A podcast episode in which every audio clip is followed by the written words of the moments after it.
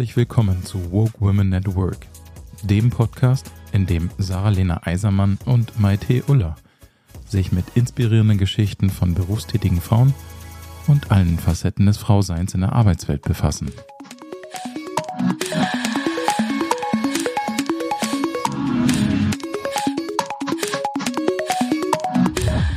Ich darf Rona vorstellen. Rona ist eine fabelhafte Podcast-Gästin hier bei uns heute.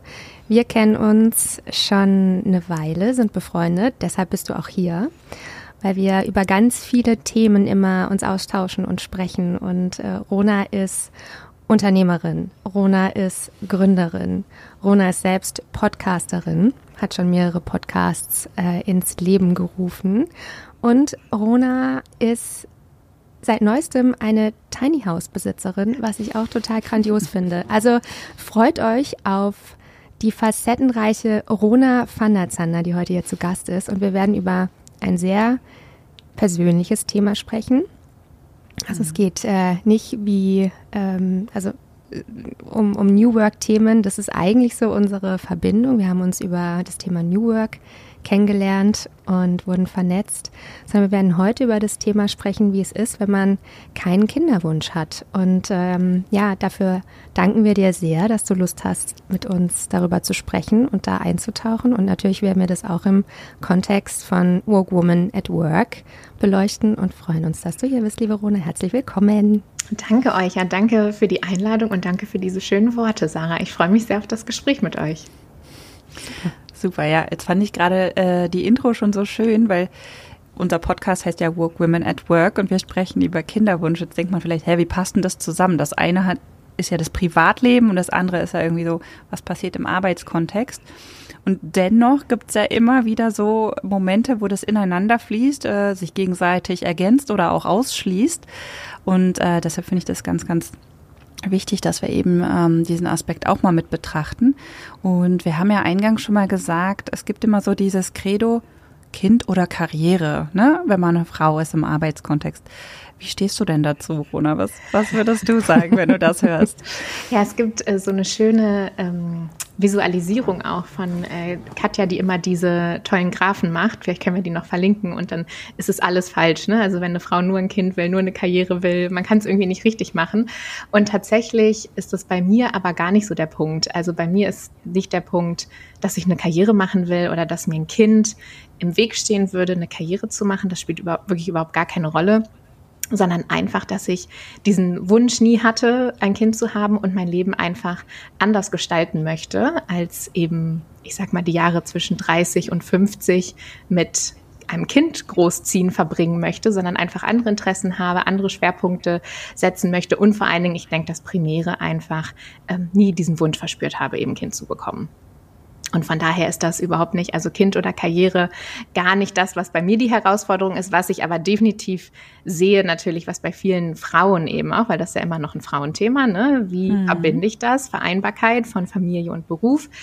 Ähm, kommt natürlich ein bisschen auf die Frau an, sicherlich auch auf den Partner, aber grundsätzlich ist das ja ein Thema. Maite, da kannst du mehr zu sagen. Du bist ja jetzt die Mama in der Runde. Aber letztendlich das, was auf den Schultern der Frauen eben lastet, zu gucken, wie kriegt man das hin? Ne? Mhm. Und nicht so sehr ein Männerthema. Total. Jetzt haben wir ja insgesamt hier heute eine ganz interessante Konstellation mit, äh, wie gesagt, mir als dreifacher Mutter. Wo ja, dann die gesagt du hat, hast hey. vorgelegt, guck mal, für alle, für jede von uns. Danke, yes, Maite. Corona im Vorgespräch schon gesagt, Maite hat für, für uns mit, äh, mitbekommen schon. Ja. Genau, du, äh, die du sagst, hm, Kind oder Karriere ist gar nicht die Frage, die sich mir stellt. Ähm, und Sarah, die irgendwo doch dazwischen steht und vielleicht noch überlegt, Großes Fragezeichen, ja. genau. Ähm, will ich Kinder? Will ich überhaupt Kinder? Also ich dachte immer, bis, bis ja, für mich war Amy klar mit 35, äh, in den 20ern oder so. Ich habe gesagt, mit 35 kriege ich dann irgendwann die Kinder. Und das war ja dann damals auch schon, ja, so weit weg. Und dann wurde ich 35, dann war Corona und ja, jetzt bin ich 37, werde 38 und da ist ja hier so diese, diese sehr bekannte Uhr, ne? TikTok, TikTok. Und es ist ein, ehrlich gesagt, sehr nerviges Hintergrundrauschen. Hm. Wirst du das da auch öfter gefragt dann so? In, also mm, ja. Von Ja. Freunden, die Kinder haben. Mm. Na, die fragen mich eher, wie mein Datingleben aussieht, weil die ja dann irgendwie schon länger in Partnerschaften sind und dann immer ganz heiß drauf sind, irgendwelche Dating, Dating-Stories. Ich bin dann die Olle, die irgendwie noch so ein Datingleben in Berlin hat. Ähm, nee, ja, also tatsächlich schon, beziehungsweise was in den letzten Monaten ja mir aufgefallen ist und das war auch so ein bisschen der, der Drive, dass Rona und ich da auch gesagt haben, hey, lass uns in einem Podcast drüber sprechen, war, dass ich sehr viele Frauen Mitte 30 getroffen habe. Ich war auf einem Retreat in Portugal, ähm, ich war reisen und da kam tatsächlich die Frage auf, will ich denn überhaupt Kinder? Ne? Und was ist, wenn ich nicht den richtigen Partner finde in der Zeit, die mir bleibt? Freundinnen von mir haben jetzt äh, beschlossen, ihre Eizellen einfrieren zu lassen. Und ich denke die ganze Zeit, oh, ich möchte das auch. Das wird, also, das hätte man eigentlich schon viel früher machen sollen, ne? Ähm, Anfang 20 meinte meine Frauenärztin, da sind die Eier noch frisch. Ja. Ähm, aber ich merke ja, das ist einfach so ein Grundrauschen. Mich strengt es an. Total, ja. Und deswegen auch so die Frage ähm, oder mir auch ein Anliegen, ja, unterschiedliche Perspektiven auf das Thema zu haben, weil ich glaube, so es ist einfach schwierig und ich merke, was ist so gesellschaftlich auferlegt und erlernt und was ist eigentlich meins? Also was will ich? Und ähm, genau, da bin ich super neugierig mit euch darüber zu sprechen, ähm, mit den unterschiedlichen Perspektiven. Aber Sarah, nochmal eine Nachfrage von mir dazu. Ja. Würdest du denn sagen, dass da schon auch viel an dem Partner hängt? Also, dass man sagt, ähm, wenn ich jetzt den Partner hätte, dann würde ich eigentlich wollen. Und weil ich den jetzt nicht habe, ist halt die Frage, mache ich was anderes oder mache ich es nicht? Oder, oder ist es grundsätzlich schon immer so für dich gewesen, dass es, also du hast ja vorhin gesagt, ne, mit 35 wollte ich das eigentlich. Das war zum Beispiel bei mir nie so. Also ich habe nie gedacht, auch irgendwann, also können wir gleich nochmal drüber reden, wie der Journey war. Aber ähm, hat das jetzt auch viel damit zu tun oder was denkst du? Kannst du das einordnen? Mm. Also bei mir war das immer so, ich kann richtig gut mit Kindern und ich liebe Kinder. Also äh, ja, Kann ich bestätigen. Und äh, von daher dachte ich eigentlich schon immer, ich, ich werde Kinder haben. Und ich glaube, darüber haben wir auch schon gesprochen, Rona, weil ich, also ich hatte ja auch viele Freundinnen, die so vehement gesagt haben, nee, ich möchte nie Kinder, ich möchte Karriere machen und das ist ja total hinderlich und nee, überhaupt nicht. Also ne, als moderne Frau keine Kinder. Und das sind diejenigen, die alle jetzt mittlerweile im, verheiratet sind, weil ist natürlich äh, steuerlich ne, sehr viel äh, schlauer, dann ähm, Kinder bekommen haben. Und ich denke mir oft, jetzt bin ich diejenige, die irgendwie hier so in Berlin, äh, the, die Stadt der, der ähm, ja, die die Menschen anzieht, die irgendwie eine andere äh, Lebensgestaltung haben und die vielleicht ohne Kinder irgendwie endet. Und ja, ich meine, die Partnerwahl ist, haben wir ja im letzten Podcast gehört von der Anja, ist extrem wichtig. Und ich meine, du willst ja auch nicht mit jedem ein Kind bekommen. Und das muss ja schon auch ein bisschen passen. Ähm, ich glaube, da sind viele äh, Faktoren ganz, ganz essentiell. Ich bin selbstständig, also wie ähm, wir haben gerade auch über so eine volatile äh, Auftragslage gesprochen, also Sicherheit, was bietest du dem Kind? Ich habe gerade mit einer Freundin auf dem Weg hierher telefoniert, die im Dezember ihr Kind bekommen hat und die meinte zu mir, Sarah, ich wusste gar nicht, dass ich so viel Sorgen haben kann. Ich Also, hätte sich mal das mit mir unterhalten sollen. Ja, ich weiß nicht, ob es deine Frage beantwortet. Können wir gerne mal, weiß nicht, Maite oder Ja. nochmal eintauchen. Aber danke, spannend. Ja, ich merke schon, das rattert schon beim Sprechen in meinem Hirn. Also ich glaube, ich würde sagen, ich hatte schon von klein auf so einen Kinderwunsch. Ne? Ich, natürlich spielt man doch als, als Mädchen mal mit Puppen und sagt, ich, ich werde eine Mama oder so. Das erlebe ich auch bei meiner Tochter. Ich habe das nie zu ihr gesagt, aber trotzdem kommt sie und sagt, ich möchte mal ein, eine ganz normale Person werden. Einfach nur eine Mama. Interessanter Satz. Okay, den können wir Ja. nochmal richtig auseinandernehmen. Ja. Das ist Oder? die Quote von deiner Tochter jetzt hier mal das Statement. Ja, ganz Voll. normal. Mhm. Wo Ganz hat sie normal. das? Wo hat sie das her? Vor, vorher, die zwei, drei Tage vorher hat sie noch gesagt, ich möchte vielleicht äh, Feuerwehrfrau oder Polizistin werden oder, oder Kita-Erzieherin. Einen Tag das und einen Tag das. Okay. Und am nächsten Tag sagt sie zu mir, oh, ich habe es mir überlegt, ich möchte doch nur eine ganz normale Person werden. Einfach nur eine Mama. Verrückt. Hey. Okay. Feuerwehrleute sind auch normale Menschen. Also, Wie alt ist sie? Vier. Vier. Mhm. Okay. Mhm. Genau. Aber ich glaube, wahrscheinlich war ich als Kind auch so. Man hat ja nicht so viel Erinnerungen daran, aber so dieses, ja, äh, so jemanden zu haben, um den man sich kümmert und, und äh, einen Kinderwagen zu schieben oder so, das gehörte schon auch dazu. Also zu meiner Sozialisierung würde ich fast sagen. Es ist jetzt aber nicht so, dass ich dann irgendwie mit 14, 15 losgelaufen bin oder mit 20 und gedacht habe, oh, jetzt muss ein Mann dazu finden. Ähm, sondern ich hatte halt irgendwie immer so das Gefühl, wenn, wenn das passt, so, dann merkt man schon und dann passiert es schon. Ich glaube, so ist es bei mir auch Gott sei Dank gewesen. Ähm, auch in so einem Zeitrahmen, wo das alles irgendwie ganz gut gepasst hat. Ne? Ich habe mhm. äh, geheiratet, da war ich 27 ähm, und bin dann mit 30 das erste Mal schwanger geworden. Das ist so für, für mein, meine Akademiker-Bubble noch relativ früh. Mhm. Deshalb habe ich es auch auf drei Kinder geschafft. War das ähm, klar, dass, dass ihr so viele Kinder, also dass ihr drei also, Kinder, Wertung, dass ihr drei Kinder haben möchtet? Ähm, also wir haben, glaube ich, nach dem zweiten schon gedacht, oh ja, so ganz fertig sind wir noch nicht. Hm. Das schon. Aber gleichzeitig war natürlich der Sprung von null auf ein Kind, und darüber können wir auch gerne noch mal reden, schon der krasseste, den ich je mhm. erlebt habe in meinem Leben. Ne? So von, ich bin für mich selbst verantwortlich, ich reise durch die Gegend, ich bin gependelt, ich habe in Brüssel gearbeitet, in Berlin gelebt am Wochenende, bin mal nach München oder nach Paris gefahren, so wie mir gerade war zu, nee, du brauchst jetzt eine Routine, du musst ein Kind morgens in der Kita abgeben und dann wieder einsammeln, dann musst du dem Armbrot machen, dann musst du abends zu Hause sein und ins Bett und kannst jetzt nicht einfach mal spontan entscheiden, oh, heute gehe ich ins Kino, morgen aufs Konzert und dann treffe ich mich mit XY, na, nur wenn die zu dir kommen und dann um, um 18 Uhr wieder nach Hause gehen. Ne? Mhm. Ja. Ähm, das war schon, schon eine krasse Umstellung am Anfang. Warum macht man das dann? Also Schlaflosigkeit, Schlaflosigkeit, ähm, passiert ja auch ganz viel mit deinem Körper, äh, die Veränderungen, die da, die, die da passieren.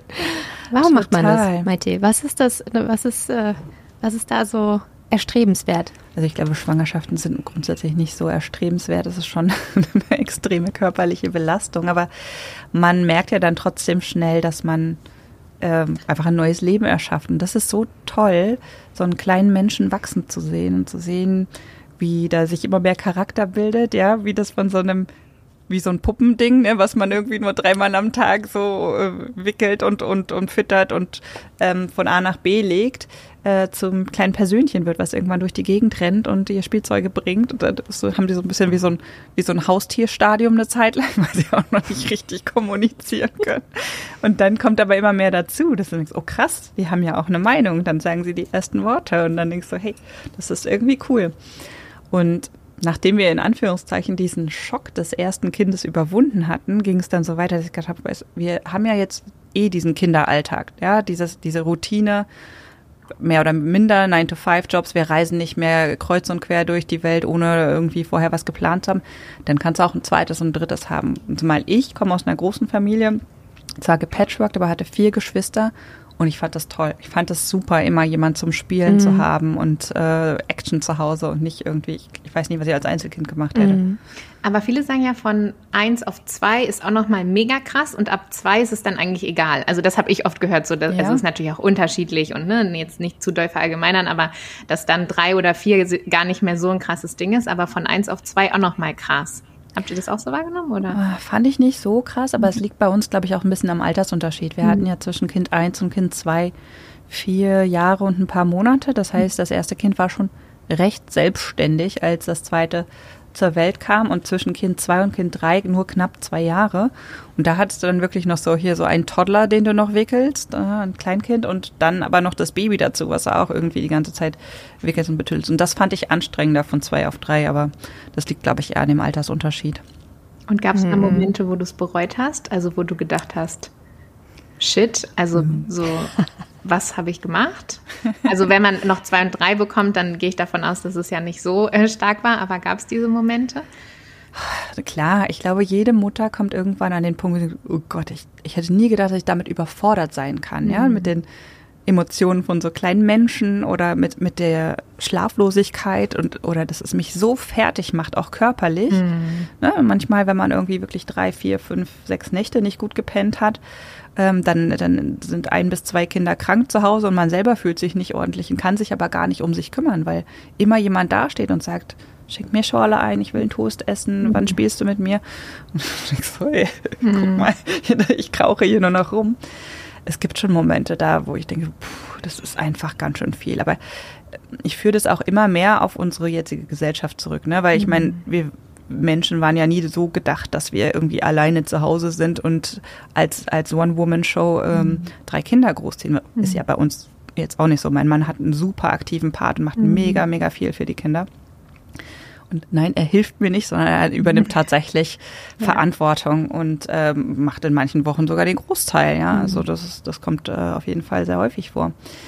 Ähm, aber trotzdem, ja, ist es was anderes, als wenn wir noch in Kommunen leben würden, wo andere Mütter auch mal äh, sagen, hey, pass auf, ich gucke jetzt zwei Stunden nach den Kindern, mach du mal was für dich oder äh, geh in Ruhe einkaufen ja, und nimm nicht noch drei Kinder mit, die dann an der Kasse rumbetteln und einen Heulanfall kriegen, weil du keine Lollis kaufst. Also ich glaube, ja, das hat eher so mit unseren gesellschaftlichen Konventionen zu tun, dass uns das so fertig macht, in Anführungszeichen. Mhm. Hm.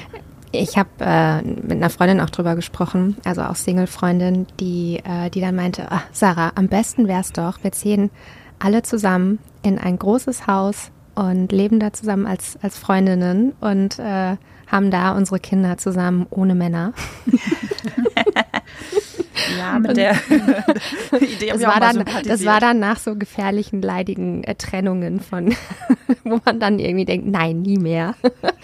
Ja, um, um sich gegenseitig zu unterstützen, zu unterstützen. Also Sisterhood, Motherhood irgendwie in, in dem Gedanken. Also so mhm. fand ich auch interessant. Und das gibt es ja auch, diese Konzepte. Mhm schon bereit.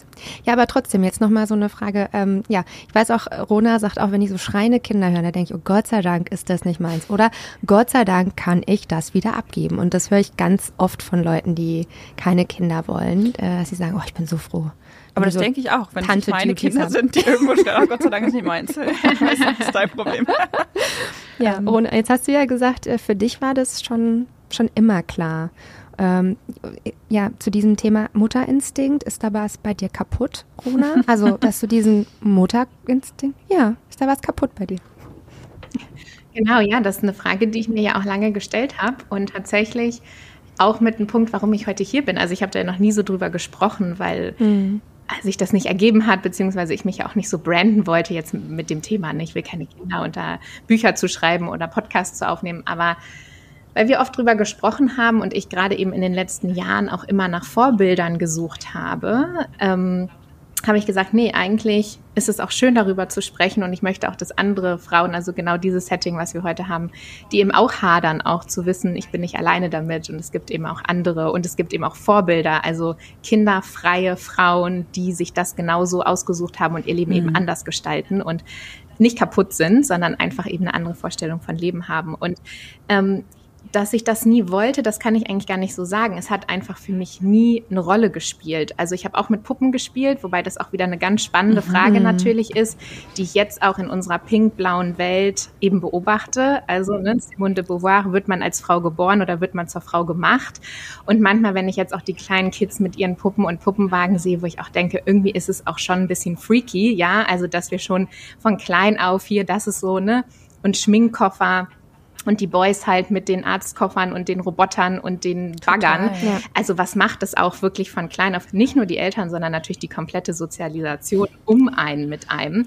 Ähm, aber ich habe auch mit Puppen gespielt, also ganz normal, wie deine Tochter sagen würde, meinte. Ich habe mit Puppen gespielt, ich habe auch mit anderen Dingen gespielt, aber das war natürlich als Kind jetzt nicht irgendwie so ein Thema, das ich mich erinnern konnte. Und beim Großwerden, also auch mit 16, 17 oder so, war das nie dieses, dass ich dachte, ne, mein Lebensziel ist jetzt irgendwie Mutter zu werden, geheiratet zu werden, also passiv, ja, da kommt der Prinz, der fragt mich, dann heirate ich den, sondern ich hatte völlig andere Interessen, völlig andere Ziele im Leben eben auch erstmal. Ne? Ich wollte raus, ich wollte die Welt angucken, ich wollte reisen, äh, ich wollte was lernen. Ähm, also das war überhaupt nicht so, ne, dieses Haus bauen, heiraten, Kinder kriegen, irgendwie so ein typisches. Das war aber auch nichts, was ich ausgeschlossen habe, sondern einfach was, was keine Rolle gespielt hat. Und dann, wenn man die Uhr, die äh, Sarah auch schon angesprochen hat, dann so mit Mitte, Ende 20 habe ich meinen Mann kennengelernt und es ist ein toller Mann, der war auch ein toller Vater. Und dann ging das natürlich irgendwie los, dass ich mir diese Frage eigentlich das mhm. erste Mal gestellt habe und gesagt habe, ja, okay, also wie, wie ist denn das jetzt eigentlich so? Ne? Du bist jetzt irgendwie Ende 20, äh, was, wie macht ihr das denn jetzt? Und da habe ich eigentlich das erste Mal bewusst gemerkt, dass ich das überhaupt nicht will. Also, dass ich das auch wirklich, nicht nur, dass mich das nicht interessiert, sondern dass ich das wirklich nicht will. Und dann war natürlich die Frage, was stimmt mit mir nicht? Ja, also das wollen doch alle.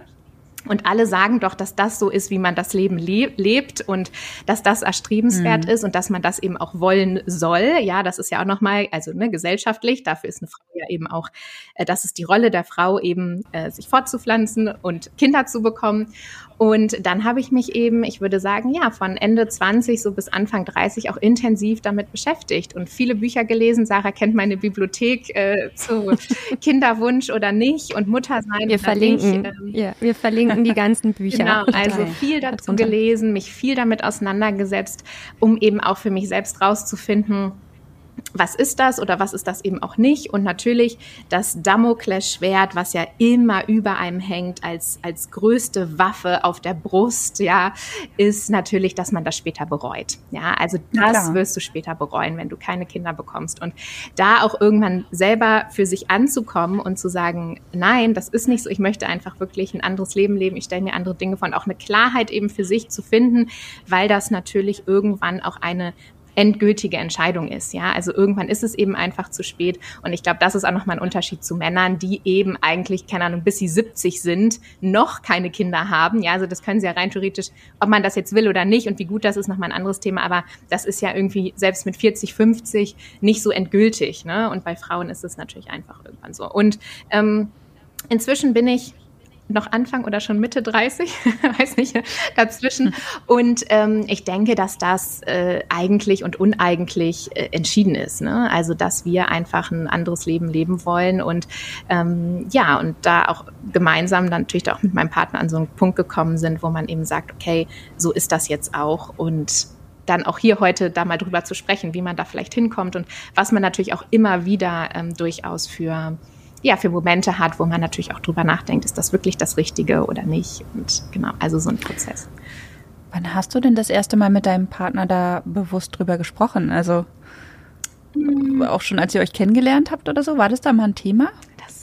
Ich, ah, ich hätte ihn vorher mal fragen sollen. Wann haben wir darüber gesprochen? Ja. Weiß ich, äh, weiß ich gar nicht. Also tatsächlich waren wir immer schon sehr auf der gleichen Wellenlänge. Also dass es kein Thema mhm. war. Er ist auch zehn Jahre älter als ich. Das muss man auch sagen. Also ich bin jetzt, ne, sagen wir mal, fast Mitte 30. Er ist fast Mitte 40. Und damit ähm, war der natürlich auch schon ein bisschen weiter, sage ich mal, ne, so in der Biografie, dass er dann eigentlich, als er mich hätte, als er mich kennengelernt hat, praktisch auch schon sagen, hätte sagen müssen, du Rona, ne, so bald, also wie sieht's aus? Und wir waren eigentlich immer auf der gleichen Wellenlänge, was das angeht und sind es natürlich jetzt jetzt auch sehr, sonst könnten wir nicht zusammen unser Leben gestalten. Ne? Also das ist ja, was du, Sarah, für noch erzählt hattest mhm. von Bekannten, die dann auch der eine will, der andere nicht. Das ist natürlich dann eigentlich schon fast ein Ausschlusskriterium oder man muss wirklich innovative Wege finden, wenn der eine so einen Wunsch hat und sein Leben ja dadurch auch ganz anders gestalten möchte. Und mein ähm, Mann hat äh, zwei Schwestern, die beide zwei Kinder haben und bei beiden war er sehr, sehr intensiv involviert, insbesondere bei der einen, als die die Kinder bekommen hat, wirklich mit den Nächten und Säuglingen. Der Mann war in der Klinik, hat gerade ähm, noch studiert, ist also in seiner Arztausbildung gewesen, hat viele Nächte gearbeitet und er war wirklich ganz, ganz nah mit dabei, so dass es fast so ein bisschen, also er war wirklich Papa-Ersatz, so dass die Kinder sozusagen Papa zu ihm gesagt haben, bevor sie es zum eigenen Vater gesagt haben und hat das da auch sehr, sehr extrem miterlebt und ich glaube, das hat ihm dann auch gereicht. Also das, reicht, das war dann auch oft so für ihn, dass er gesagt hat, ja, ich habe das ja auch alles mal erlebt und gesehen und natürlich, er hat auch Familie, er hat Nichten und Neffen, also da auch so dieses Umfeld, dass das für ihn nie ein Wunsch war. Ich glaube, er ist ein bisschen entspannter als ich. Also, dass er sagt, ja, ach, wenn das passieren würde, wäre es irgendwie auch nicht so schlimm, während ich ja wirklich sage, no, ne? Also ich möchte das nicht. Aber ähm, natürlich ist er da auch total fein mit, sonst wird es ja nicht gehen. Okay, also er hatte auch, also er hatte diesen Kinderwunsch nicht. Nee, nee. Aber bei ja. Männern ist das natürlich auch, du wirst ja nicht so darüber definiert. Ne? Ich glaube. Hm. Dich fragt ja auch keiner, oder? Mit äh, Mitte 30 als Mann. Also. Ja, also mein Mann ist ja Grieche und da spielt das mhm. natürlich schon so, die Familie, die wünscht sich natürlich gerade vom Sohn, ne? also ein Kind und ein Stammhalter sozusagen. Äh, das ist natürlich auch schon immer noch mal wieder Thema. Also, dass er auch gefragt wird, ne, wann, wie ist denn das jetzt und was macht ihr und so. Aber grundsätzlich ist natürlich diese Definition, die Frauen schon gesellschaftlich eben auch darüber erfahren und die Frage danach und eben dieses Endgültige ja auch. Also rein theoretisch kann ja auch noch in zehn Jahren ein Kind bekommen, so, ne?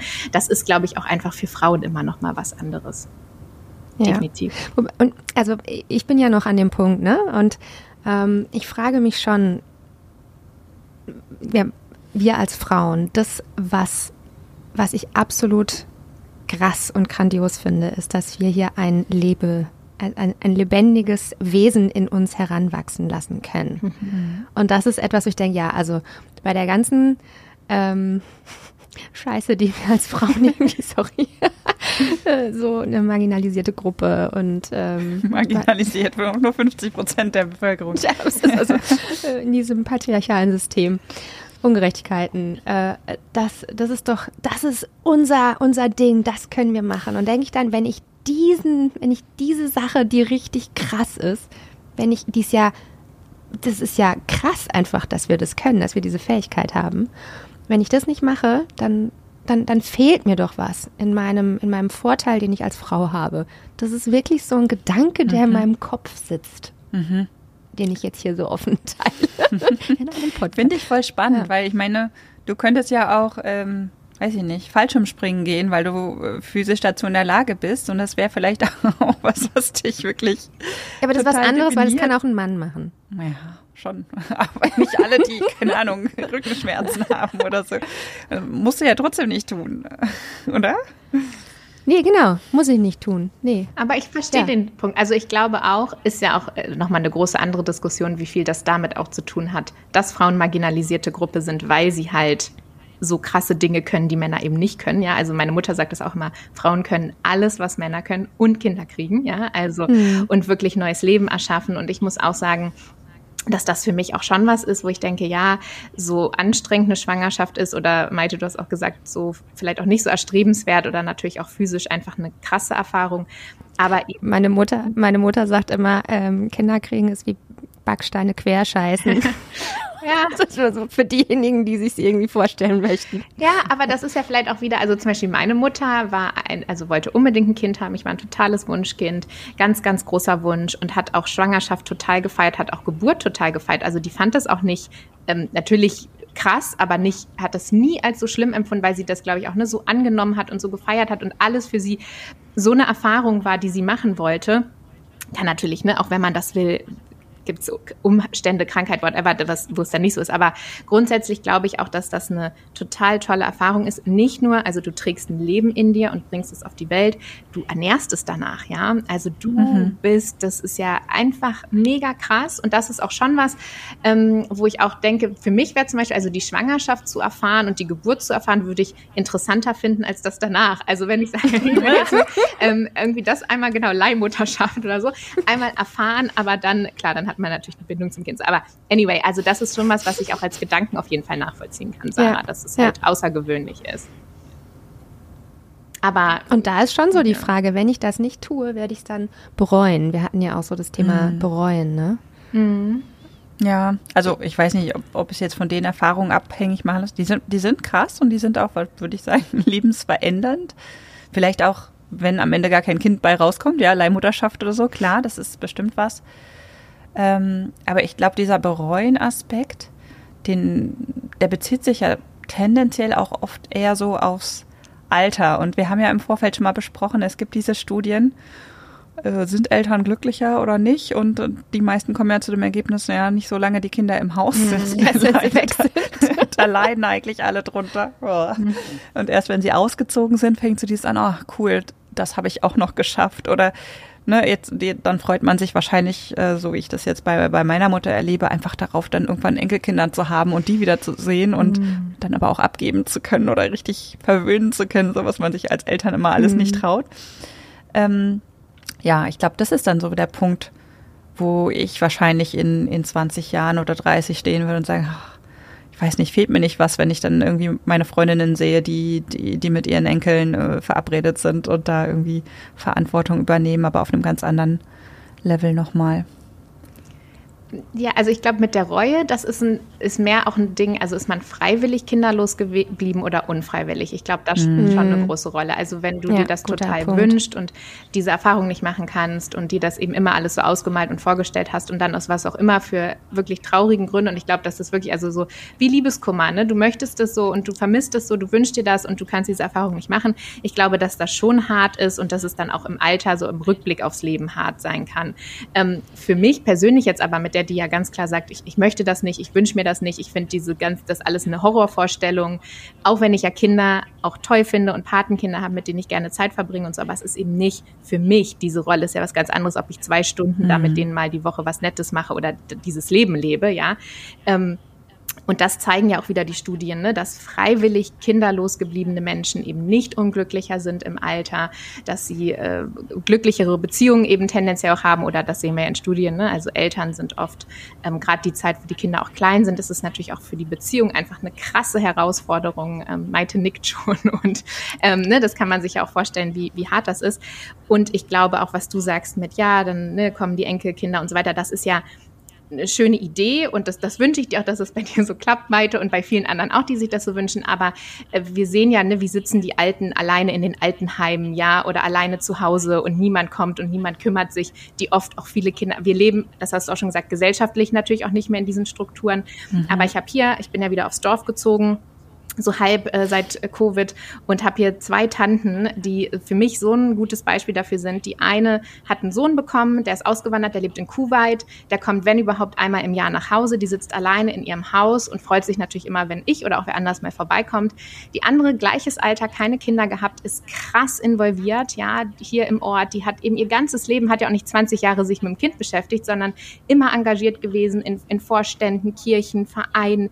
Da ist immer was los, ja, da kommen Leute Leute vorbei und die ist auch interessant, die ist krass viel gereist, ja, also die ist jetzt Mitte, Ende 80 und wenn ich jetzt sage, ja, ich gehe nach Thailand nächste Woche, ja, da waren wir auch, guck mal hier, da habe ich das mit hergebracht und so weiter, war super viel unterwegs, hat halt ein ganz, ganz mhm. anderes Leben gelebt, aber ich würde niemals sagen, dass das so eine alte, verbitterte Tante ist, die jetzt alleine zu Hause sitzt. Im Gegenteil, das wäre eher leider die, die das Kind gehabt hat. Ob das jetzt wieder der Punkt ist, will ich auch nicht, weil das ist ja auch oft, wir zeichnen dieses Bild. Ja, ne, die Frau, die ist ja auch komisch, die hatte ja auch keine Kinder, also als ob das immer die Korrelation mhm. ist. Ähm, das ist ja überhaupt nicht so. Und ob jetzt die andere Tante ein Kind gehabt hätte oder nicht, vielleicht würde sie jetzt genauso da sitzen. Aber ich glaube, dieses Bild, sich davon auch frei zu machen, ich gestalte ja mein Leben und ich bin super viel unterwegs, ich habe super viele Freunde. Unser Haus ist immer voll, ja. Wir leben in einem großen Haus. Wir hatten teilweise diesen Sommer zehn Leute gleichzeitig hier zu Gast, ja, und äh, sind äh, involviert, engagiert, haben Freunde, Beziehungen, die wir auch pflegen können, weil wir eben kein Kind haben und Zeit dafür haben. Und das ist ja auch ähm, wie man das dann gestaltet und wie man sich auch im Alter vorstellt. Ich stelle mir überhaupt nicht vor, dass ich irgendwo alleine sitze, sondern in irgendeiner coolen WG mit coolen Frauen lebe und tendenziell viel, viel involvierter als vielleicht jemand, der äh, dann eben alleine ist mit oder ohne Kinder. Ne? Ja. Also wichtige Punkte, wobei ich das schon spannend finde und beobachtet habe und auch selbst erfahren habe, dadurch, dass jetzt so peu à peu alle in, äh, also alle in die Kinderzone rein ähm, geschlittert sind und bewusst sich entschieden haben, Kinder zu bekommen, zu heiraten, äh, sind meine also teilweise wirklich enge und gute Freundinnen waren erstmal weg vom Fenster. Verständlicherweise, mhm. aber das hat auch ganz viel mit, äh, mit der Freundschaft auch gemacht. Ne? Ähm, wie gestalten sie das Leben mit Kind und dann kann man denen ja auch keinen Vorwurf mhm. machen. Mhm. Ne? Und ich bin diejenige, die Verständnis aufbringen muss, aber manchmal habe ich mich dann auch so ein bisschen außen vor gefühlt oder auf der Strecke geblieben, weil Ne, also ich muss mich ja auch der, den Bedürfnissen von denen anpassen, was ich gerne mache. Aber dann fehlt auch so ein bisschen, ähm, ne, also eine, eine Freundschaftspflege und ähm, bei mir war das dann der Fall, dass ich wirklich auch mir einen anderen Freundeskreis dann aufgebaut habe, also auch gestaltet habe, bewusst, weil es, es, einfach so in eine Richtung geschiftet ist, die ähm, ja, die, die dazu geführt hat, dass, dass man einfach unterschiedliche Lebensrhythmen hat. Und äh, ich bin jetzt auch nicht mega die Partygängerin mehr, aber es ist einfach schwierig, dann auch äh, sich zu treffen und ähm, auch in Ruhe Gespräche zu führen, wenn das ist auf jeden Fall ein Punkt. Auf jeden Fall ein paar Jahre lang. das ist vielleicht auch so eine Phase, aber ich habe eine ähnliche Erfahrung gemacht, als ich Mutter geworden bin, weil ich auch, wie gesagt, eine der ersten im so in meinem Freundeskreis war mit 30 und habe dann eigentlich bin auch zu dem Zeitpunkt erst wieder zurück nach Berlin gezogen, hier nochmal so einen kompletten neuen Freundeskreis dann mit Müttern aufgebaut, weil das irgendwie gepasst hat. Die hatten auch gerade alle Elternzeit. Wir haben uns regelmäßig getroffen. Die Kinder lagen da irgendwo auf einer Decke, haben gespielt, haben irgendwann angefangen zu krabbeln, sich miteinander zu beschäftigen und wir konnten uns gemeinsam darüber beschweren, wer wann wie wenig geschlafen mm, hat. Mm. Ja, die Themen, du kannst halt auch mhm. nicht mitreden. Ne? Ja. Also das ist du bist völlig diskreditiert, wenn du sagst, du bist müde, oder? Was? weißt du, worüber du sprichst? Ähm, Genau, aber genau, da gibt es ja auch immer wieder andere Phasen. Ne? Da gibt es halt irgendwie so einen Nachrücker. Mhm. Und es gibt aber auch, also ich habe zum Beispiel zwei ganz gute Freundinnen, die beide kinderlos geblieben sind, mit denen ich zur Schule gegangen bin. Kinderfrei. Kinderfrei geblieben sind. Wollte nicht sagen. Ja, eine, eine, eine mehr und eine weniger freiwillig, würde mhm. ich sagen. Mhm. Ähm, und die sind trotzdem mega involviert. Also die bekommen mich auch mehrere Male im Jahr besuchen. Die leben beide im Ausland. Oder ich besuche die auch mit Kindern oder mhm. mit ausgewählten Kindern. Ich nehme meistens nicht alle mit, das ist mir ein bisschen zu anstrengend. Ähm, und dann machen die halt so dieses Tantenprogramm. Und ich bin mega dankbar dafür, dass sie dann irgendwie Lust haben, mit meinen Kindern einen Kuchen zu backen oder eine Suppe zu kochen. Weil ich dann auch manchmal denke, so, puh, ich habe jetzt schon 40 Stunden gearbeitet die Woche. Ich möchte mich jetzt nicht neu hinstellen und Montessori-Pädagogik mit euch machen. Das muss jetzt mal irgendwie jemand anderes übernehmen. Und dann gibt's halt, wie gesagt, die Oma oder, oder die Freundestanten, die dann ankommen und ich bin mega happy auch, dass es die gibt und dass die dann die Ressourcen haben und Lust haben, sich da einzubringen. Hm. Ja, ich finde das krass, dass du das so beschreibst, Sarah, und auch ja wirklich ein bisschen schade. Also wenn man so da drauf blickt und sagt, man verliert dann vielleicht auch gute Freunde oder die Beziehung verändert sich sehr. Ich kann vielleicht auch für, für, für eine gewisse genau, Phase. Für eine ne? gewisse ne? Also manche kommen jetzt wieder und sagen und sind so, ich muss jetzt wieder raus, ich muss jetzt hier mal weggehen, ich, ich, ich muss mich wieder, ich muss mal wieder tanzen und, und mhm. so. Ne? Also das ist dann wieder so dieser Schwung. Ja, also ich muss tatsächlich sagen, bis jetzt zum Glück, dass das noch gar nicht so war. Und das war ja auch am Anfang, also das heißt eine Sorge. Ich habe da jetzt nicht wirklich mir Sorgen drüber gemacht, aber schon, wo ich auch dachte, wie ist das, wenn dann der Kindergeburtstag ist und alle kommen halt mit ihren Kids und du bist halt irgendwie die eine komische Tante, die dann da ohne Kinder beim Kindergeburtstag mitspielt, so.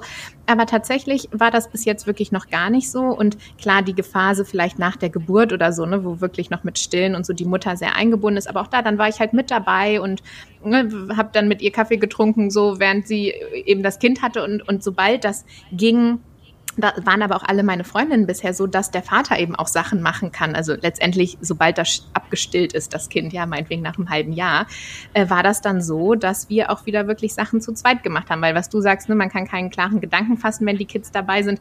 Oder dass wir eben den Nachmittag zusammen verbracht haben und dann ab 18, 19 Uhr hat der Vater das Kind genommen und wir sind raus was essen gegangen und hatten dann Zeit zu zweit.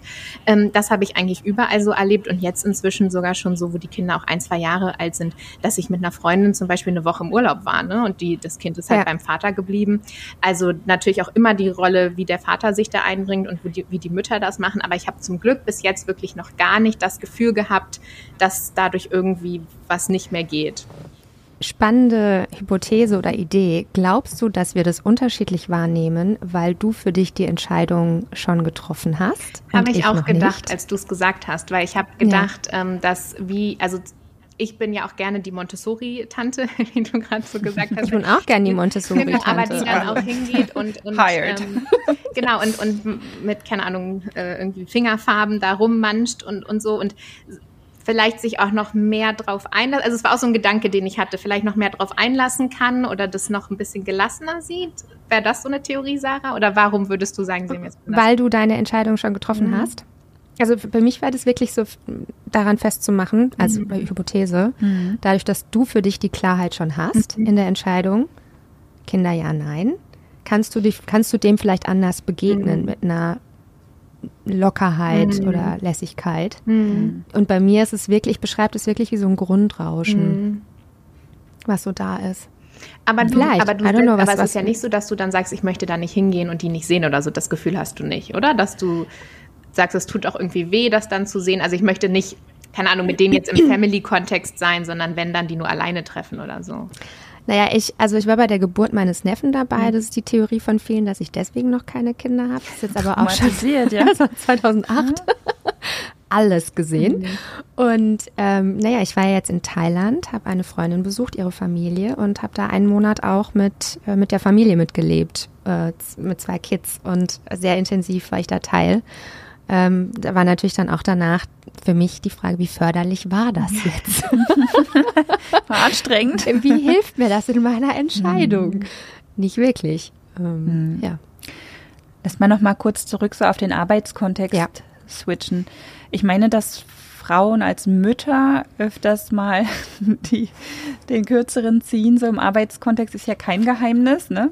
Ähm, genau, so Karriereknick, äh, Teilzeitfalle und was es da alles für ähm, Stigmata gibt. Äh, ich habe, glaube ich, auch schon mal geteilt. Ich habe beim aktuellen Bewerbungsprozess um die Stelle, äh, die ich jetzt innehabe, auch nicht gesagt, dass ich drei Kinder habe. Das habe ich auch, also mhm. eigentlich sage ich das nie, wenn ich mich irgendwo bewerbe, weil ich denke, das tut nichts zur Sache, es bringt auch nichts und das, if anything, ja, dann hat halt der zukünftige Arbeitgeber vielleicht so einen Zweifel, oh, mhm. wie, wie verfügbar ist Baby, wie oft ist, sind die Kinder krank und so. Ähm, wie ist es denn andersrum, Rona? Hast du mal irgendwie eine Art positive Stigmatisierung erfahren, wenn du darüber sprichst, dass du sagst, ich, ich, brauch, ich will kein Kind? Oder hast du da überhaupt schon mal drüber gesprochen im Arbeitskontext? Ja, also das kommt manchmal, weil Leute danach fragen, ne? Oder so mhm. sagen, oder dann auch von ihren eigenen Kindern natürlich erzählen und dann so, ja, und ne, wie sieht's denn so bei dir aus? Wie viele hast du schon oder wie, wie ist das so? Aber tatsächlich, ähm, natürlich auch durch die Selbstständigkeit, ich glaube, das ist auch immer noch mal was anderes im Angestelltenverhältnis, mhm. ähm, habe ich das noch nicht wirklich. Äh, kann, könnte ich nicht sagen, dass ich da mal was Positives oder auch nicht was wirklich Negatives erlebt habe. Die Leute sind überrascht. Also es ist ja auch immer so ähm, auch spannend, ne, die Frage mit Kindern, die ich ja auch nicht stellen würde, weil man ja auch nie weiß, was beim Gegenüber vielleicht gerade los ist. Bei mir ist dann halt so, ja, okay, willst du jetzt die kurze oder lange Antwort? Ich kann ja jetzt immer auf diesen Podcast verweisen und sagen, hör da mal rein, dann kannst bitte, du dir hör anhören. Aber wenn ich halt sage, ich will keine Kinder, dann sind natürlich die meisten so, oh krass. Äh. Und das ist eigentlich eher ich würde auch sagen, kreiert fast so ein Unwohlsein beim Gegenüber. So, ja, oh, wie gehe ich jetzt mit der um? So, ja, was mache ich jetzt mit Aber dieser Frau? Es gibt auch keine richtige Antwort, oder? Bitte? Ich meine, es gibt auch keine richtige Antwort. Stell dir mal vor, du würdest sagen, ich will eigentlich welche, aber ich kann nicht. Ja. Und dann denkt dein Gegenüber auch so, oh, ja, genau. hätte ich jetzt vielleicht nicht genau, fragen also, sollen. Oder? Genau, die einzige wäre, ja, ich habe zwei, oh ja, nett, und wie alt sind die? Und dann hat man einen netten Schnack. Also das ist ja vielleicht, mhm. oder ne, oder noch nicht. Aber anyway, ich weiß auch nicht, was die Leute erwarten, aber ähm, deshalb mhm. gab es das noch nie. Und gleichzeitig natürlich, was du sagst mit dieser Stigmatisierung, das ist natürlich was, was ich jetzt auch sehe, was ich auch bei meinen ganzen Freundinnen mit Kindern sehe. Und wo ich natürlich auch leider immer wieder sagen muss, weil es natürlich oft auch noch so ist. Also, ne, weil die Mutti die mhm. halt dann wie Mutti so im wahrsten Sinne des Wortes schön in Teilzeit geht, sich kümmert, alles macht, zurücksteckt. Und das ist wieder was, was ich natürlich auch aus der Warte wahrnehme. Ich sehe oder habe bis jetzt sehr wenige Männer getroffen in meiner Karriere in Anführungszeichen in meiner Zeit im Arbeitsmarkt, die wirklich, die die Kids auf dem Schoß haben beim Meeting und sagen, ja, du, die Kita ist halt heute zu, ne, die ist jetzt hier bei mir. Oder die sagen, Leute, ich muss wirklich raus, ne, das Kind muss abgeholt werden. Das sind halt meistens die Mütter oder auch wenn ich die Gespräche eben führe, ähm, jetzt mit, mit Freundinnen, die sagen, ja klar, ne, ich, ich bleib dann zu Hause, ich steck zurück und natürlich ruft die Kita auch bei der Mama an, nicht beim Papa. Also das ist natürlich auch immer noch wieder so gesellschaftlich, ne, meinte, ich weiß nicht, wie das so bei euch läuft, aber das ist natürlich auch was, was nicht von ungefähr kommt und wo ich ich auch denke, ja, wir brauchen da halt auch noch, ähm, ja, vor allen Dingen mehr Männer, die sich anders einbringen und natürlich auch mhm. dann Frauen, die es einfordern, was natürlich mhm. wieder nicht so einfach ist, wenn man schon mit dem Kinderwagen und Co. sozialisiert wurde und das vielleicht auch so wahrnimmt, als ja, das ist jetzt das, was ich auch machen muss. Mhm. Ja. Ja, mittlerweile muss ich sagen, haben wir unsere Kita ganz gut einge eingegroovt. ja, Die rufen meistens so einen Mann an.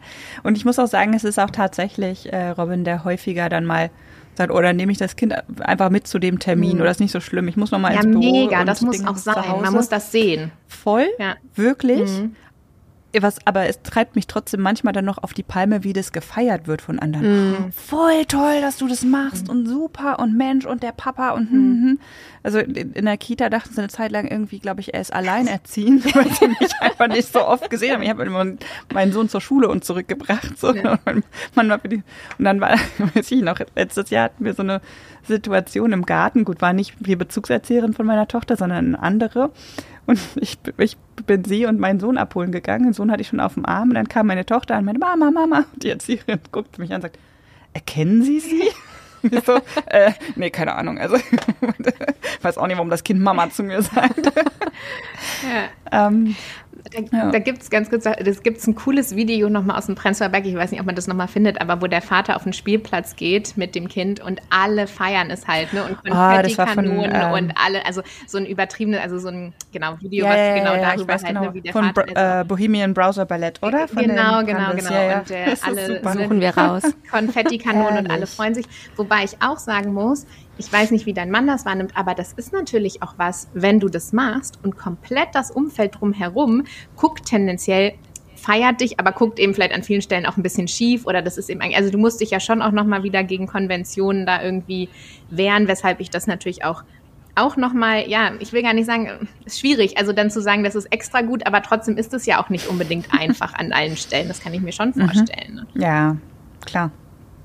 Ich äh, kenne auch Geschichten von Vätern, die das sehr bewusst eingefordert haben und die krass gedisst wurden. Mhm. Also die innerhalb des Kollegen, also von den mhm. Kollegen wirklich, äh, mhm. äh, männlichen Kollegen da auch gar nicht, ja. denen wurde so ein bisschen die Männlichkeit auch aberkannt. Und, ja, ne, du willst, ja das kenne ich auch aus ja. anderen Kontexten. Wo dann ja, und ähm, ich hatte drei, also noch zwei Gedanken ähm, dazu, die ich noch teilen wollen würde in Bezug auf ähm, die Verteilung der Care-Arbeit. Mhm. Ähm, nicht nur, also einfach, wie ist die, wie ist die ja, Balance? Ähm, und so ein bisschen erschreckend beobachte ich auch bei ähm, befreundeten Paaren, die ich als sehr mm, auf Augenhöhe, gleichberechtigt, auch so eher äh, modern, feministisches Couple irgendwie eingeschätzt habe, dass es dann doch wirklich in, in, in klassisches Rollenbild auch so slidet und die Frau zu Hause bleibt, ähm, der Mann Karriere macht, das Geld reinbringt. Und äh, das, das ist etwas, was ich total erschreckend finde, was ich auch mit äh, Freunden besprochen habe. Und wo auch eine Mutter zu mir meinte, für sie war das also sie hat es auch selbst so erfahren, so diese klassische Aufteilung, das Kind muss bei mir bleiben und das, ne, ich, ich ernähre das, mhm. was du auch gesagt hast, mhm. Rona, wir ernähren, also die Frauen ernähren das ja dann auch, halten das am Leben danach, kurz nach der Geburt. Und sie meinte, ihr, ihr Partner hat es so krass eingefordert, dass bei ihr so ein Switch passieren musste, wieder rauszukommen aus diesem klassischen, aus diesem, was sich eingeschlichen hat. Mhm. Und sie meinte, dafür brauchte es wirklich einen unfassbar starken Partner, der das auch krass gleichberechtigt einfordert. Das ist das, was ihr ja auch gesagt habt. Also von der männlichen Seite auch wirklich dann dieses krasse, vehemente Einfordern und auch also Ownership übernehmen, Verantwortung übernehmen. Mhm. Wie seht ihr das? Ja, es muss mehr sein als eine Bereitschaft, ne? Mhm. Weil wenn, also am Anfang sind die Kinder irgendwie ja meistens durchs Stillen oder so darauf mhm. konditioniert, die Mutter erstmal als primäre Bezugsperson zu sehen. Das kann man natürlich ändern und das Stillen ist ja jetzt auch nicht das einzig Wahre. Es gibt ja auch andere Möglichkeiten, Kinder groß zu kriegen. Ähm, aber ich glaube, das unterschätzen viele und ich muss sagen, für mich persönlich war das auch so ein Zeitpunkt, wo ich dann gedacht habe, oh, ich muss mich tatsächlich noch mal so ein bisschen mit Feminismus auseinandersetzen, weil gerade durch dieses Kinderbekommen rutscht man in so ein Rollenmodell, wo man sagt, hey, eigentlich dachte ich, da, da wären wir längst äh, drüber hinweg. Mhm. Ich bewundere das immer, wenn, wenn Leute das äh, trotzdem so bewusst ähm, sich damit auseinandergesetzt haben, ohne Kinder zu haben, weil ähm, für mich war das echt so ein Eye-Opener, wo man denkt, okay, mhm. muss ich mal drüber nachdenken. Ja, ich glaube, dass das auch wirklich äh, komplex ist aus vielen Perspektiven raus. Also schon mal vom Ding her, Papa hat vielleicht auch nicht so Bock. Also es ist ja auch oft eine anstrengende Arbeit, ja. Und dann sagt Mama, ich, ich mache das schon. Und ich beobachte auch öfter, dass Frauen da vielleicht auch so ein bisschen denken, sie wissen es halt eigentlich besser und sie können es besser. Und dann auch so eine Oberhand behalten, also nach dem Motto, ja, der weiß ja gar nicht, wo der Schlafanzug liegt oder so. Ich muss dann schon da sein, ne, weil ich habe das ja alles im Griff. Also auch so eine Unersetzbarkeit dann auf einmal in sich fühlen oder auch kreieren mhm. weil sie das irgendwie auch ganz gut finden. Und gleichzeitig macht es ja auch was, was mit einem. Also Maite, ich kann mir auch vorstellen, wenn du dann da im Kindergarten ankommst und so nach dem Motto, der ist ja alleinerziehend und äh, das ist die Mutter, also dass einen das ja irgendwie auch trifft. Also das, das mhm. dann ja auch was mit der Mutter macht, ne? wenn so. Ne? Ja, klar. Und, klar. Ähm, und gleichzeitig auch wieder natürlich dieses ganze gesellschaftliche Drumherum, was wird gesagt, was wird wahrgenommen, was kriegt man dann auch gespiegelt, wie muss man da dann als Mann und auch als Frau gegenarbeiten und natürlich auch ganz konkrete Sachen wie Geld. Ne? Also viele, warum gehen die Männer weiterarbeiten? Weil sie halt in Jobs sind, wo sie besser und mehr verdienen und das dann natürlich auch eine ganz essentielle Entscheidung ist, zu sagen, okay, kommen wir auch mit weniger klar und machen wir das anders oder wir brauchen auch das Geld und wollen das Geld, wie auch immer, und dann äh, machen wir es eben so traditionell in Anführungszeichen oder und natürlich auch ganz essentiell, was können wir uns auch leisten oder was nicht, ne? Aber selbst wenn es die Möglichkeit gäbe, dann da vielleicht auch zurückzustecken. Also Total. ich glaube, ne? und so wird Gender Pay Gap zum, zum Henne-Ei-Problem, ne? mhm. ne? Weil wenn die erstmal weniger verdienen, ja, dann bleiben die halt zu Hause und dadurch verdienen mhm. sie dann noch weniger. Ja. Und man kommt in so einen. Macht ja. was mit einem Selbstwert. Also mhm. in meinen Coachings sind auch viele Frauen, die länger raus sind durch äh, Elternzeit und dann, was will ich denn überhaupt, was kann ich denn? ja. ja. Rona, ich würde gerne nochmal, wir sind ja jetzt äh, bei dem Thema auch Arbeitskontext, äh, Woke Woman at Work. Mhm. Und du hast am Anfang gesagt, ähm, ich suche gerade dein, dein Zitat. Also ich will weder Kinder noch Karriere, ich will ein entspanntes Leben. Als wir uns kennengelernt haben, einfach nur ein schönes Leben. Als wir uns kennengelernt haben, äh, wie gesagt im, im New Work Kontext, da hat uns Nadine Nobile von ähm, CoX New Work Woman äh, meinte, ja, also ihr müsst euch kennenlernen, ihr beide, äh, einfach, ne, weil wir brennen für die Themen. Und ich hatte da schon den Eindruck, wow, also was für mich bist für mich und warst äh, also damals auch mega Vorbild, ähm, wie präsent du warst. Ähm, du warst auf vielen Bühnen, ähm, du hast für äh, ja, unterschiedliche Unternehmen äh, moderiert, äh, Trainings gegeben und warst da wirklich auch auf der Kurve New Work, ne? also warst so ein junges, frisches New Work-Gesicht, als wir uns kennengelernt haben. Ähm, was hat sich da verändert bei dir? Ja, große Frage. Also ich hatte es eingangs gesagt, weil eben dieses Konträre, ne, Karriere oder Kind und das auch oft, finde ich, so gegeneinander ausgespielt wird oder immer, wenn es um kinderfreie Frauen geht, dann auch gesagt, ja, die wollte ja Karriere machen und deshalb kein ja. Kind. Und das ist was, was ich eben wirklich nicht sagen kann. Und das, was du jetzt ansprichst, wie sich das auch verändert hat, ich glaube, ein ganz, ganz großer Grund war tatsächlich Covid. Also Covid mhm. hat ja auch dieses, ne, was du beschrieben hast, ich war auf allen Bühnen unterwegs, viel on Tour, sehr, sehr mhm. viel genetzwerkt, viel auch immer im Außen. Ähm, ähm, das ja total äh, zu Ende gebracht, ja, also dem einen Riegel vorgeschoben und dann sind wir ja aus Berlin raus, eigentlich erstmal für die Covid-Zeit aufs Dorf gezogen. Viel Natur, viel so bei sich ankommen, viel sich auch fragen, was möchte ich eigentlich? Und ähm, mich interessieren die Themen ja immer noch. Ich bin immer noch involviert. Aber das neue Business ist entstanden mit den Tiny-Häusern, was du eingangs angesprochen hast. Wir haben angefangen, Tiny-Häuser zu bauen. Wir haben überhaupt angefangen, ganz, ganz viel zu bauen. Also ich habe auch diese Seite an mir entdeckt, wieder spannend als Kind. Meine, ich komme ja aus so einer Baufamilie beziehungsweise auch Schreinerfamilie und es war als Mädchen nie was, was wirklich im Raum stand. Ja, also dass ich eine Schreinerausbildung mache, das äh, war gar kein Thema. Und das habe ich so entdeckt, ne, wie viel Spaß mir das macht, mit Holz zu arbeiten, auch ganz, ganz andere Dinge zu tun, auch körperlich zu arbeiten. Und deshalb hat sich da in der Zeit ähm, ja viel verändert und auch nochmal ein anderer Fokus gesetzt. Und ich glaube allgemein auch dieses Jahr, ne, wo will ich hin, wo will ich mich einbringen? Sicherlich auch von den 20ern in die 30er, dass man manche Sachen, die man dann auch erlebt hat, vielleicht auch nochmal anders sieht. Ähm, und da war auf jeden Fall, würde ich sagen, da kommt so der Shift her. Genau. Hm. Also im, im Groben, um das mal so zu umreißen. Ja. Ja, ja, spannend. Da auch, wenn man viel Zeit hat, wenn man keine Kinder hat und demnach mehr Zeit hat zur Verfügung, über solche Lebensgestaltungsthemen nachzudenken. Ähm, es kann ja auch eine Last sein, ne? Also wie möchte ich mein Leben gestalten? Und äh, das fand ich bei äh, Maite, du hattest ja auch gesagt, ne, bei äh, so, so dass da immer viel los ist und viel Trubel ist, da hast du ja auch gar nicht so diese gedankliche Kapazität über solche Lebensthemen, auch so die, die Unterschiedlichkeit. des Lebens. Über die großen Fragen. Die ich komme nicht mehr so oft ins Grübeln, das ja, stimmt. Das ist doch auch der Vorteil. keine Zeit dazu, das ja, ist tatsächlich Kinder ein Vorteil. haben wir wieder einen Vorteil für nee, also Entscheidung so, für Kinder.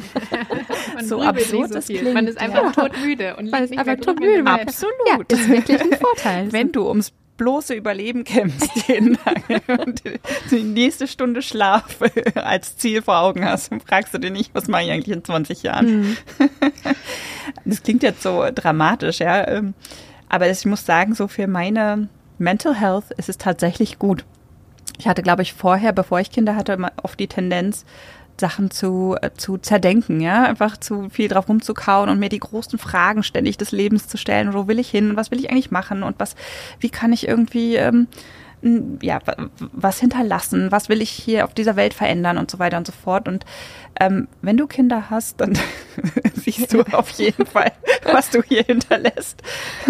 Und ähm, genau, du hast halt nicht so, nicht so viel Kapazität, ähm, ja. dir den Kopf zu zerbrechen im positiven Sinne. Und ich mag das. Ich mag, ja. ja habe ich auch zu Sarah schon oft gesagt, ich mag das, wenn viel los ist, wenn viel passiert, wenn man viele Bälle gleichzeitig in der Luft halten muss.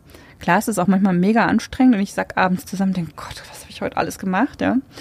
Ähm, aber irgendwie ist es auch sehr, sehr unterhaltsam. Also ja, es vergeht sehr schnell. so, Maite, du hast jetzt drei Kinder. So, Rona, ähm, du hast Luna, deinen Hund. Mhm. Und ich beobachte auch, dass viele ja, die sich gegen Kinder entscheiden, dann so weirde Hunde ein kinderfreies ja. dann so weirde Hunde oder Katzen. Ja. So, das heißt, also wenn ich mich jetzt nicht für Kinder entscheide, brauche ich dann einen Hund, Rona. Also ein Hund ist toll ja. und ich ziehe natürlich auch immer wieder Vergleiche, wobei es natürlich sehr, sehr anders ist. Aber wenn ich auch versuche zu verstehen, warum bekommt man drei Kinder, ja, oder warum bekommt man überhaupt ein Kind, warum tut man sich das an, ja, die besten Jahre seines Lebens, nicht schlafen, Windeln wechseln, so viel Sorgen, so viel Fremdbestimmung. Und wenn ich dann manchmal so im Winter zum zehnten Mal am Tag ihre Pfoten abputze mit einer Engelsgeduld, denke ich, ja, irgendwie, ne, das ist dann doch eine Liebe und das ist doch irgendwie toll.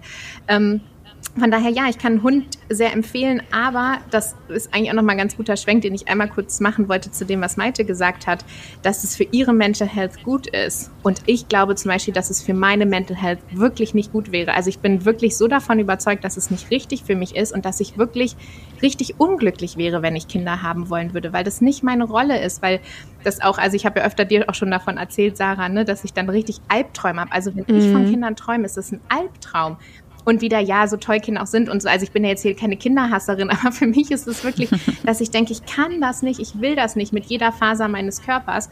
Und wenn ich das müsste, äh, glaube ich wirklich, dass ich äh, eher depressiv werden würde mit diesen Aufgaben, mit dieser Fremdbestimmung und so weiter. Oder auch natürlich, ne, postnatale Depression ist ja auch so ein Thema.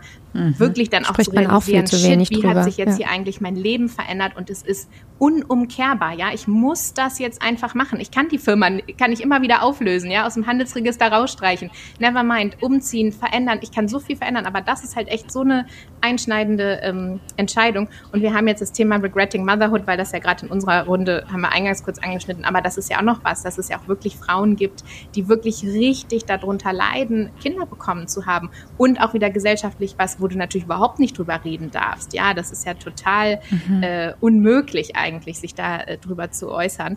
Und von daher ähm, deshalb auch das so wichtig heute oder meine Message ja heute auch, warum ich gesagt habe, ich äh, komme, wenn Frauen gerade eben auch damit hadern, auch zu wissen, okay, ne, es gibt eben unterschiedliche Lebensentwürfe und das ist auch fein.